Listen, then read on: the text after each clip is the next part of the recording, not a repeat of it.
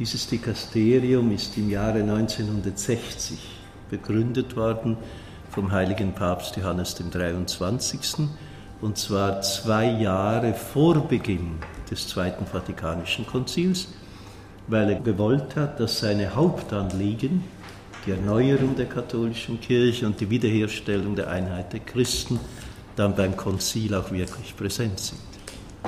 Und Sie wissen, im Laufe der 2000-jährigen Geschichte haben wir viele Spaltungen, viele Trennungen aber im Grunde genommen zwei Grundtypen von Spaltungen, nämlich erstens zwischen Ost und West und dann in der Westkirche. Und deshalb hat dieses äh, Dikasterium von Anfang an zwei Abteilungen, die Abteilung Ost und die Abteilung West. Schildert Kardinal Kurt Koch in Rom. Österreichische Journalisten besuchten ihn im Juni im Dikasterium für die Einheit der Christen. Wir nehmen die letzte Woche der laufenden Weltsynode in Rom zum Anlass, den Stand der Ökumene in den Blickpunkt zu nehmen und bringen daraus Auszüge. Der Begriff der Ökumene bedeutet wörtlich übersetzt die ganze bewohnte Erde. Als sich das Christentum in den ersten Jahrhunderten und darüber hinaus immer mehr ausbreitete, bekam Ökumene die Bedeutung, zur Kirche als Ganzer gehörig bzw. allgemeine kirchliche Gültigkeit besitzend. Ziel der ökumenischen Bewegung ist nach innen die Wiederversammlung der gespaltenen Christenheit zur einen heiligen apostolischen und allgemeinen Kirche Jesu Christi im gemeinsamen Abendmahl. Dazu gibt es auch jährlich im Jänner die Weltgebetswoche für die Einheit der Christen. Abseits der theologischen Fragen, wo es um das Primat des Papstes und weitere wichtige Fragen geht, gibt es viel ökumenische Zusammenarbeit. Und damit zu Kardinal Kurt Koch. Er studierte Theologie an der Ludwig-Maximilians-Universität München und der Uni Luzern und wurde 1975 diplomiert. 1982 empfing er die Priesterweihe. Nachdem er 1986 Dozent für Dogmatik und Moraltheologie am Katechetischen Institut in Luzern geworden war, wurde er 1987 promoviert. 1989 habilitierte er sich. Kurt Koch wurde zum Honorarprofessor für Dogmatik, Ethik, Liturgiewissenschaft und ökumenische Theologie an der Theologischen Fakultät der Uni Luzern ernannt. 1995 wurde Kurt Koch Basler Bischof. Aus dieser Zeit stammt auch eine Entschuldigung des nunmehrigen Kurienkardinals, wo nach Erscheinen der Schweizer Missbrauchsstudie vor kurzem Fehler einräumte. Kurt Koch war in den Jahren 2007 bis 2009 Präsident der Schweizer Bischofskonferenz, er hat über 60 Bücher und Schriften verfasst.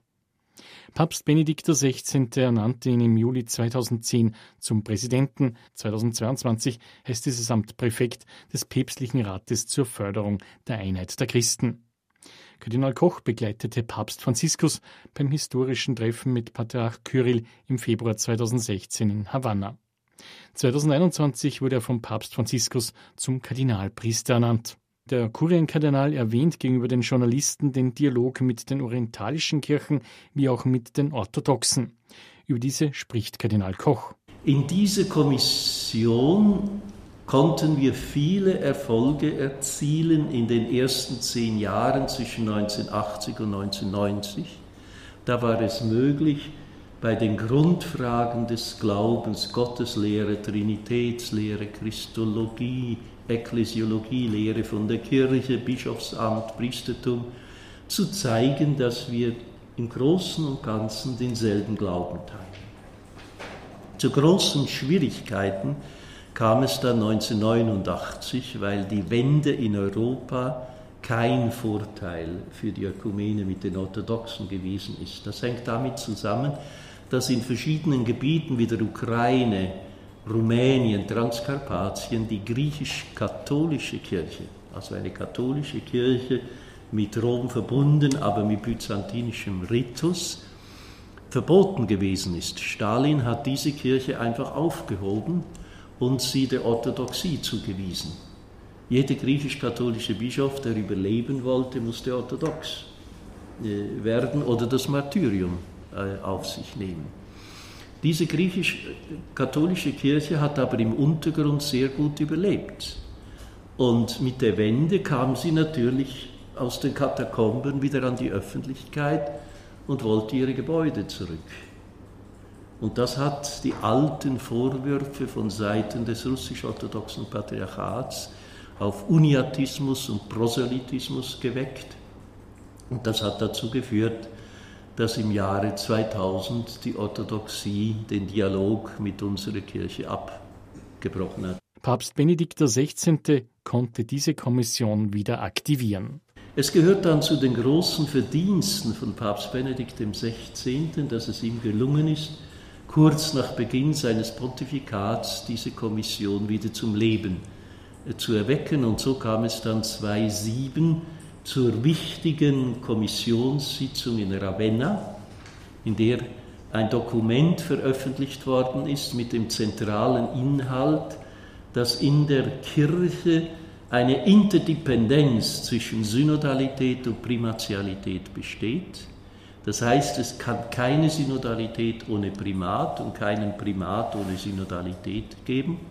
Und dass die Kirche diese Interdependenz auf allen Ebenen, lokal, regional, universal, nötig hat.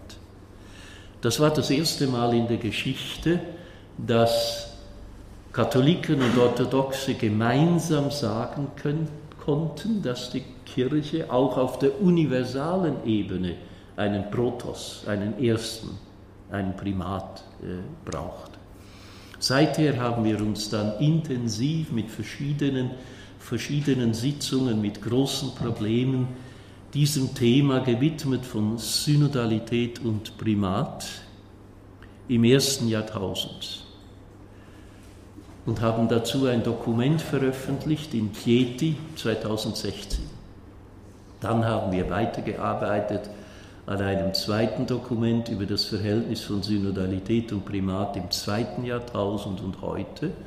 Und vor drei Wochen in der Sitzung in Alexandrien in Ägypten konnten wir dieses Dokument beenden und äh, veröffentlichen.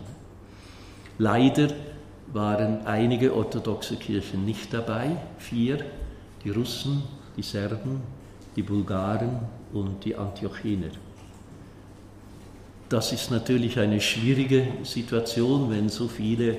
Die orthodoxe Kirche hat entschieden, dass der theologische Dialog nicht bilateral mit einzelnen Kirchen geführt wird, sondern nur multilateral mit allen orthodoxen Kirchen zusammen. Aber es ist natürlich eine Schwierigkeit, wenn dann so viele nicht kommen und vor allem die größte, die russisch-orthodoxe Kirche, nicht präsent ist. Sie hat ihre Gegenwart bereits aufgekündigt vor dem Krieg, als der ökumenische Patriarch Bartholomäus der orthodoxen Kirche in der Ukraine die Autokephalie erklärt hat.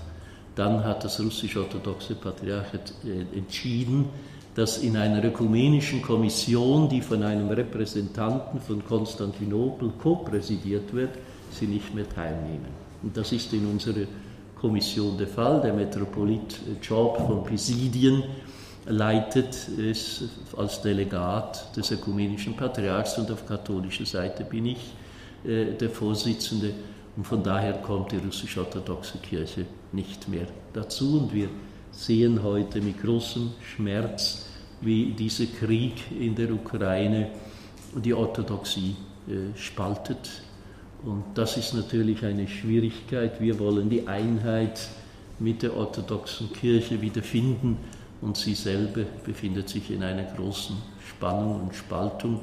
Und da müssen wir sehr vorsichtig sein. Wir können uns nicht einmischen in diese Spaltung, müssen also irgendwie neutral sein, aber Neutralität heißt nicht Indifferenz, sondern alles tun, was wir tun können, damit sie untereinander den Weg wieder finden können. Ein Exkurs zu den aktuellen Tagen im Vatikan und weil Kardinal Kurt Koch das Wort Synodalität in einem seiner Statements bereits angesprochen hat. Was heißt Synodalität? Das ist ja auch in der Synode gefragt. Synode von griechisch Synodos heißt so viel wie Treffen, Zusammenkunft, aber auch Reisegemeinschaft. Versucht man Außenstehenden zu erklären, was im Vatikan bei einer Synode passiert, kommt einem schnell das Bild des Parlaments in den Sinn. Verschiedene Menschen, die unterschiedliche Gruppen repräsentieren, kommen zusammen, debattieren und stimmen ab. Sagt man, dass Papst Franziskus würde ihm diese Definition aber eher nicht gefallen. Im Parlament geht es darum, andere vom eigenen Standpunkt zu überzeugen, den man für richtig hält. In einer Synode soll das genau umgekehrt sein. Es geht ums Zuhören, was die unterschiedlichen Parteien zu sagen haben. Soweit dieser Exkurs. Das Dikasterium für die Einheit der Christen ist auch mit dem Dialog mit den westlichen Kirchen, mit Kirchenreformation befasst. Dazu sagt der Ökumenebeauftragte des Vatikan, Kardinal Kurt Koch. Die katholische Kirche hat die Vorstellung, die Einheit muss bestehen in der Einheit des Glaubens, der Sakramente und der Ämter.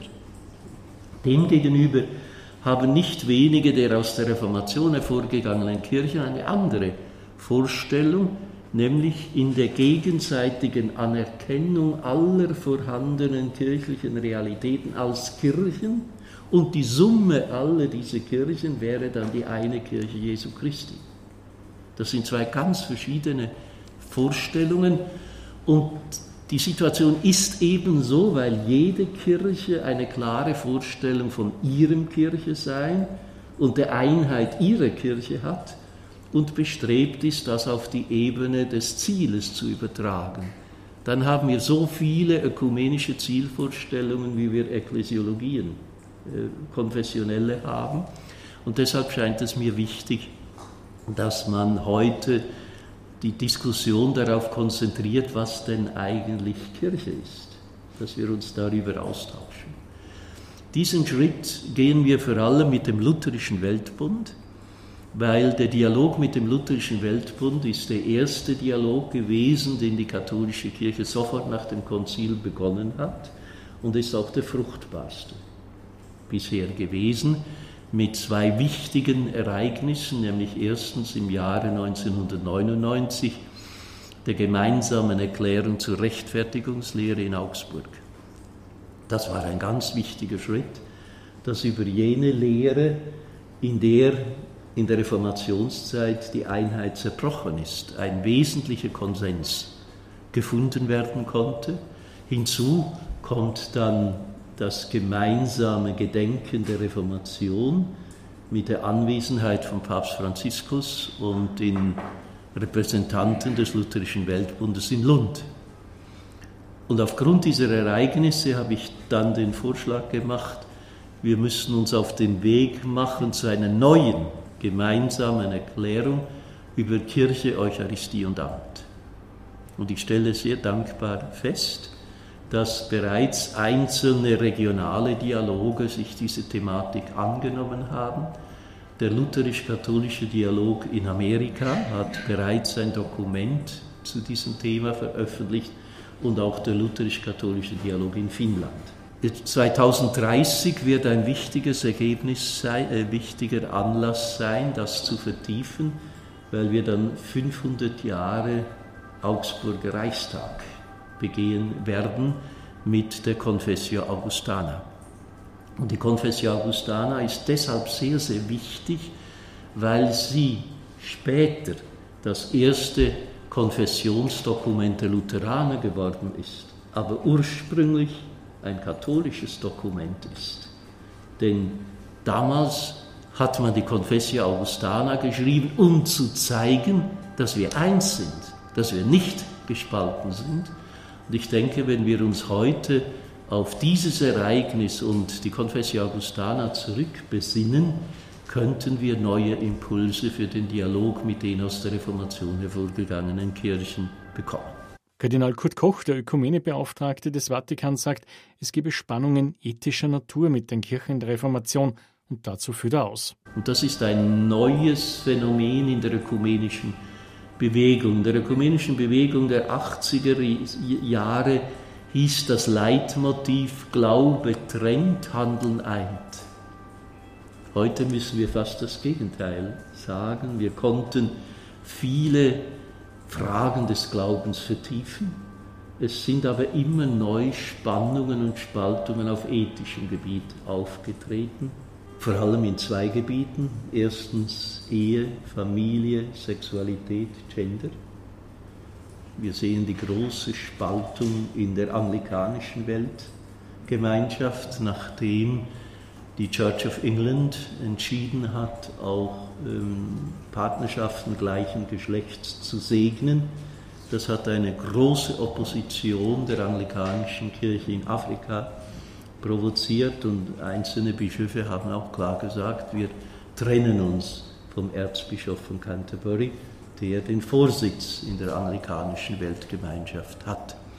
Diese Fragen spalten viele Kirchen, auch unsere äh, Kirche ist das ja ein wichtige Thema.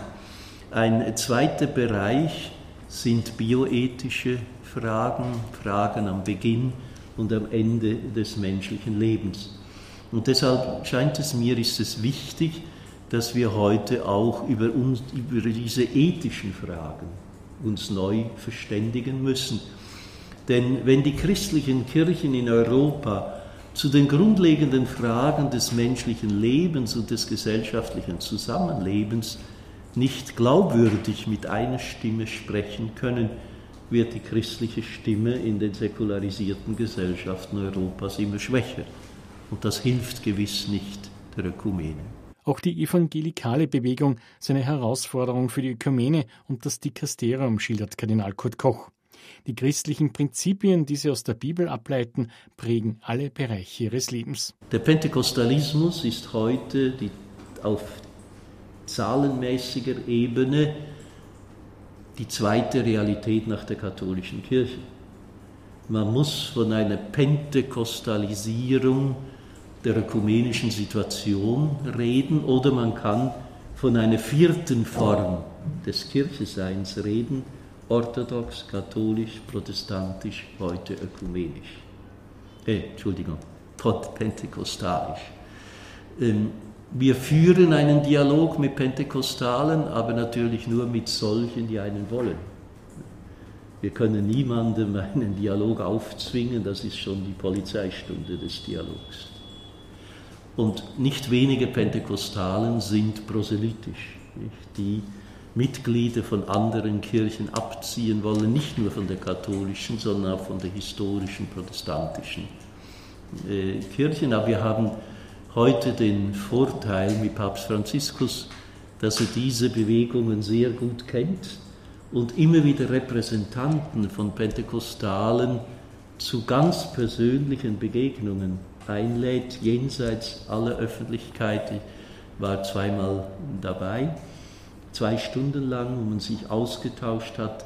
Und wenn so Pentekostale, die so Vorurteile gegenüber der katholischen Kirche haben, dem Papst persönlich begegnen können und vielleicht zur Überzeugung kommen, auch der Papst ist ein Christ, vielleicht sogar ein guter, dann öffnet das natürlich die Tore wieder für Dialoge. Zugeordnet dem Ökumene-Dikasterium sind auch die Kontakte zum Judentum.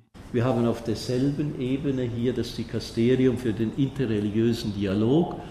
Das beschäftigt sich mit allen Weltreligionen, aber das Judentum ist bei uns. Und zwar deshalb, weil wir mit dem Judentum eine Beziehung haben, wie wir sie mit keiner anderen Religion haben. Oder wie das Papst Johannes Paul II., als er die römische Synagoge besucht hat, zum Ausdruck gebracht hat, Unsere Beziehung zum Judentum ist nicht extrinsizistisch, sondern intrinsizistisch. Es ist eine innerfamiliäre äh, Beziehung und deshalb gehört die Versöhnung zwischen Kirche und Judentum auch zu unseren Aufgaben, die wir in einer eigenen Kommission äh, wahrnehmen und dazu zwei große Dialoge führen.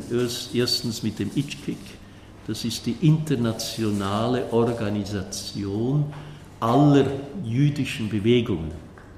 Denn am Anfang war das schwierig, weil alle jüdischen Gruppierungen wollten Dialog mit uns. Und das ist unmöglich. Denn unsere Kommission besteht aus dem Präsidenten, einem Sekretär und einem Vizepräsidenten. Das ist die ganze Kommission. Es ist unmöglich, dass wir überall sein können und die Allgegenwart des Heiligen Geistes imitieren möchten. Das geht nicht. Deshalb haben wir die Juden gebeten, sie müssen eine solche Organisation gründen, in der alle wichtigen Bewegungen präsent sind. Und da führen wir alle zwei, drei Jahre Konsultationen durch. Das nächste Treffen ist für November dieses Jahres in Brasilien angesetzt. Hier geht es vor allem um die Frage geflüchteter Menschen. Dieses Thema könnte in diesen Tagen aktueller nicht sein, wenn wir einen Blick in das Heilige Land legen. Bei den Fragen der Journalisten in Rom ging es um die Schwierigkeit der Ökumene im Zusammenhang mit dem Krieg in der Ukraine, wo es verschiedene Kirchen gibt. Der Vatikanische Ökumenebeauftragte Kardinal Kurt Koch sagte dazu, man sieht derzeit mit großem Schmerz, wie der Krieg in der Ukraine die Orthodoxie spalte. Dies sei auch eine Schwierigkeit für die Ökumene. Der große militärische Konflikt dieser Tage im Nahen Osten war zum Zeitpunkt des Gesprächs in Rom kein Thema, aber natürlich jener zwischen Russland und der Ukraine. Im Sinne der Diplomatie wollte Kurienkardinal Kurt Koch dabei kein öffentliches Statement abgeben. Aber wie bekannt, der Papst vergisst seine Friedenshoffnung nie auf diese Konflikte zu legen. Beide erwähnt er in seinen Ansprachen immer wieder und er ist ein unermüdlicher Mahner für den Weltfrieden. Und wie Franziskus hätten alle Päpste seit der Zeit des Vatikanischen Konzils ein offenes Herz für den ökumenischen Dialog gehabt. Hier gäbe es eine großartige Kontinuität, sagte Kardinal Koch, der seit 2010 das Kuriendikasterium zur Förderung der Einheit der Christen leitet. Verschieden seien freilich die Akzente der Päpste im Ökumenebereich und soweit die Zusammenfassung seiner Ausführungen. Also zunächst einmal stelle ich fest, wir haben eine großartige Kontinuität in den Pontifikaten. Äh, während des Zweiten Vatikanischen Konzils und seit dem Zweiten Vatikanischen äh, Konzil, Johannes der 23. Paul VI., ähm, Johannes Paul I., Johannes Paul II., Benedikt, Franziskus, da ist eine Linie durch, dass alle ein offenes Herz für den ökumenischen Dialog haben. Die Akzente sind verschieden. Äh, Papst Johannes Paul II. war ja der Erste, der überhaupt eine Enzyklika über den ökumenischen Dialog geschrieben hat, Utunum sind. Und der eigentlich gehofft hat, bis im Jahre 2000 die Einheit mit der Orthodoxie erreicht zu haben. Wir sind schon 23 Jahre drüber. Aber er war äh, sehr begeistert. Papst äh, Benedikt XVI. Hat das schon in seiner ersten Ansprache am Morgen nach der Papstwahl klar gesagt, dass er die, alle Bemühungen um die Einheit der Christen weiterführen äh, wird. Bei Papst Franziskus ist vielleicht der Akzent mehr auf der praktischen Ökumene. Nicht, Papst Franziskus braucht ja immer wieder diese trinitarische Formel. Wir müssen camminare, pregare e collaborare insieme. Miteinander auf dem Weg sein, miteinander beten und miteinander arbeiten. Das sind so seine starken Akzente. Und eine besondere Dimension bei Papst Franziskus ist die Ökumene der Märtyrer.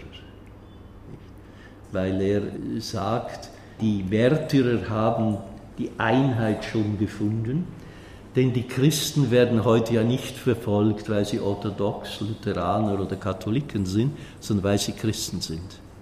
Und deshalb ist das Blut, das Christen vergießen, nicht etwas, was drängt, sondern etwas, was eint.